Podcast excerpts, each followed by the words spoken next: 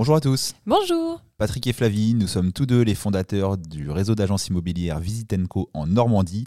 On édite des podcasts, des vidéos sur YouTube pour donner du conseil en immobilier. Aujourd'hui, on va parler de la location saisonnière. C'est parti, jingle.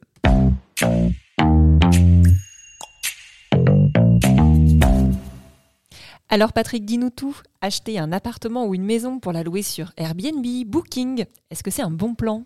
Alors, niveau rentabilité brute, oui, clairement, ça fonctionne. Si on prend notre exemple normand, sur des villes comme Caen, Bayeux, la Côte de Nacre, etc., on peut avoir une occupation importante de son bien, et d'ailleurs, contrairement à des idées reçues, pas que l'été. Il y a des séminaires professionnels, des déplacements d'entreprise, des artistes à loger, etc. Ok, alors on peut espérer quel rendement ou quelle rentabilité brute? Alors je dirais grosso modo, on peut espérer deux fois plus qu'en location traditionnelle qu'on appelle la location nue. À titre d'exemple, on a un de nos clients qui exploite un appartement euh, à Caen euh, sur le port, donc très bien placé, un joli T2, qui en location nue, il pourrait générer environ 6 000 euros par an de revenus locatifs. Là, il l'exploite en saisonnier. Sur les trois dernières années, il génère en moyenne près de 11 000 euros par an, donc de chiffre d'affaires. On ne parle plus de revenus, mais de chiffre d'affaires. Donc 6 000 vs 11 000. Ok, mais je pense que tu vas nous mettre une petite alerte sur quatre choses. Oui, le premier, c'est faire attention euh, au volume de travail. Il est bien, bien, bien plus important qu'en location classique. Je vais vous dire également de faire attention aux charges qui sont beaucoup plus importantes, copropriété, ménage, entretien. Faites euh, attention, faites gaffe à la législation changement de destination parfois imposé, nombre de nuitées encadrées, etc. Et faites aussi attention à la fiscalité. Si vous n'êtes pas bien renseigné avant de commencer, vous pourriez déchanter sur deux ou trois points. Ok, alors peux-tu nous développer un petit peu le, volume de travail? Qu'est-ce que tu entends par là? Oui, faire de l'investissement locatif en location classique, c'est assez peu chronophage. Ça peut euh, des fois très bien se passer. Vous pouvez ne pas entendre parler de votre locataire pendant euh, trois mois parce qu'il n'a aucun souci, et ainsi de suite, voire même un an. En location saisonnière, c'est tout l'inverse. Il faut gérer les entrées, les sorties. Il faut euh, gérer la gestion, voire la réalisation, si vous le faites vous-même, du ménage. Il faut répondre aux questions des occupants, les nombreux messages qu'on reçoit sur les plateformes euh, de réservation, la gestion des plannings, l'ajustement du tarif, etc. etc. C'est clairement plusieurs heures de travail par mois. Il va falloir euh, les faire rentrer dans votre agenda, déjà parfois bien rempli entre vie personnelle et vie professionnelle. On peut bien sûr un professionnel, type conciergerie, etc. Mais là, bah, du coup, une grosse partie du bénéfice de la location saisonnière qu'on compare à la location nue va s'envoler. Parce qu'en effet, les sociétés de conciergerie, ça dépend, mais prennent en général de 20 à 40% du chiffre d'affaires selon la prestation qu'ils offrent. Donc 20 à 40% des fameux 11 000 euros euh, dont on a parlé avant, donc 40 tout de suite, euh, l'opération déjà moins intéressante. Mhm. Tu nous as alerté aussi sur les charges. Qu'est-ce que tu entends par là? Bah Là, en location saisonnière, on fournit une prestation bah, hôtelière. Hein. Donc tout va tourner à plein régime dans le logement, eau, électricité, etc. Et tous ces frais, ainsi que la connexion Internet, sont à votre charge, contrairement à la location nue, où c'est bah, le, locataire qui, qui paye tout ça en prenant les abonnements. Là, c'est à votre charge, donc c'est à déduire du fameux chiffre d'affaires. Euh, je dirais également de faire attention aux frais cachés. L'usure du logement et des meubles, clairement, elle est plus rapide qu'en location nue qu'en location meublée. Quand, vous avez quelqu'un qui a son chez-soi, bah, il en prend par défaut évidemment plus soin que si euh, on a un nouveau locataire qui change tous les, tous les trois jours et ainsi de suite. Clairement, le matériel s'use beaucoup plus vite. Et on va aussi vous parler des impôts à la fin de l'article. Ok, tu nous as aussi parlé de la législation. Quel est le cadre vraiment juridique par rapport à ça?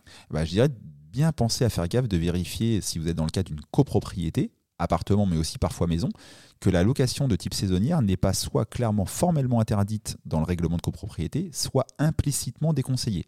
On a vu des propriétaires être attaqués par le syndicat de copropriétaires pour non-respect du règlement de copropriété. De façon générale, clairement, on va le dire assez facilement, on se fait en général peu d'amis parmi les copropriétaires quand on exploite un bien euh, locatif en saisonnier. Réunion d'AG, on, se met au fond et on lève pas trop la tête parce que les autres copropriétaires n'aiment pas le défilé euh, que donnent dans les immeubles les boîtes à clés euh, du Airbnb et du saisonnier. Il faut aussi faire gaffe dans certaines communes, il y a des communes qui imposent un changement d'usage ou de destination, notamment quand on loue plus de 120 jours par an. Si on prend notre exemple local, normand, bah, c'est des dispositions qui ont été prises par les communes de Bayeux, de Port-en-Bessin, Aromanche, etc. Donc attention au cadre législatif qui est clairement moins stable qui est dans l'œil du, viseur de certaines communes, de l'État et ainsi de suite. Ok, et ce mot qu'on n'aime pas, les impôts, peut-on nous parler de la fiscalité? Oui, alors déjà, si vous faites de la location saisonnière, vous allez goûter à une taxe, encore une, qui n'existe pas en location nue, la CFE. Par exemple, dans le cadre de notre euh, cotisation foncière des entreprises, dans le cadre de notre euh, client qui loue un T2, euh, qui exploite un T2 sur Caen, c'est quasiment 400 euros par an. De plus, deuxième point, le chiffre d'affaires produit, forcément, les fameux 11 000 euros, va être imposé. Vous allez sûrement dépendre du régime LMNP, loueur meublé non professionnel, sauf si vous avez beaucoup d'appartements, etc. Mais ce n'est pas le cas en général des gens qui débutent. Et ce régime-là, LMNP, il va vous laisser deux options. Le premier, c'est le régime micro. Et ça serait clairement une grosse erreur, parce que vous avez un abattement qui est de 50 à 71% sur le chiffre d'affaires réalisé, mais vous déclarez la totalité des loyers encaissés, et donc le brut, qui comprend les charges que vous allez pourtant payer par ailleurs.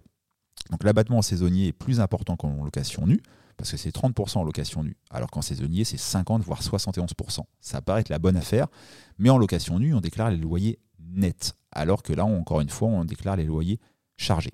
Si vous choisissez le régime réel en LMNP, c'est clairement plus favorable, ça va vous permettre d'échapper assez facilement à l'impôt, euh, mais vous allez devoir recourir à un comptable qui va vous coûter euh, au moins 500 euros par an. Donc si vous avez plein d'appartements, ça peut se rentabiliser. Pour un seul ou deux appartements, bah, c'est encore une fois une grosse partie de la rentabilité qui, qui s'en va dans ces frais-là. Ok, alors pour conclure, tu nous dirais que la location saisonnière est un bon plan ou une galère? Bah, Je dirais à vous de trancher, mais faites un choix éclairé. Clairement, sur le papier, la location saisonnière permet de gagner facilement deux fois plus, et vous avez des, vendeurs de rêves sur Internet, sur les réseaux sociaux, et même certains agents immobiliers qui vont vous dire, bah oui, deux fois plus grâce à la location saisonnière, mais c'est sur le papier.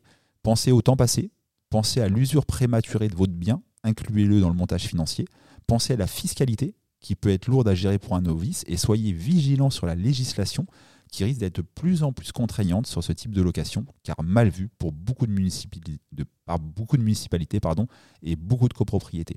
Sur notre site internet, si vous tapez Visit Co sur Google, vous allez avoir un, camembert, un schéma qu'on a fait, qui retranscrit euh, tous les chiffres euh, de la location nue, dans un exemple pour un appartement sur Caen, VS la location Airbnb avec toutes les charges. C'est super intéressant, et le reste au final après impôt.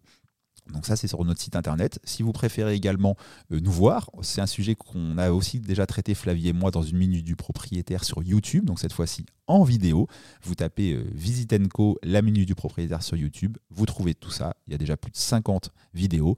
N'hésitez pas à nous mettre un petit like d'encouragement sur les réseaux sociaux. On adore, ça nous motive à continuer à produire euh, du contenu gratuit. Posez vos questions sous les vidéos, sous les podcasts, on y répond toujours, Flavie et moi, on adore. Et on vous dit à, très bientôt euh, pour un nouveau podcast. C'était Patrick, ciao. C'était Flavie, salut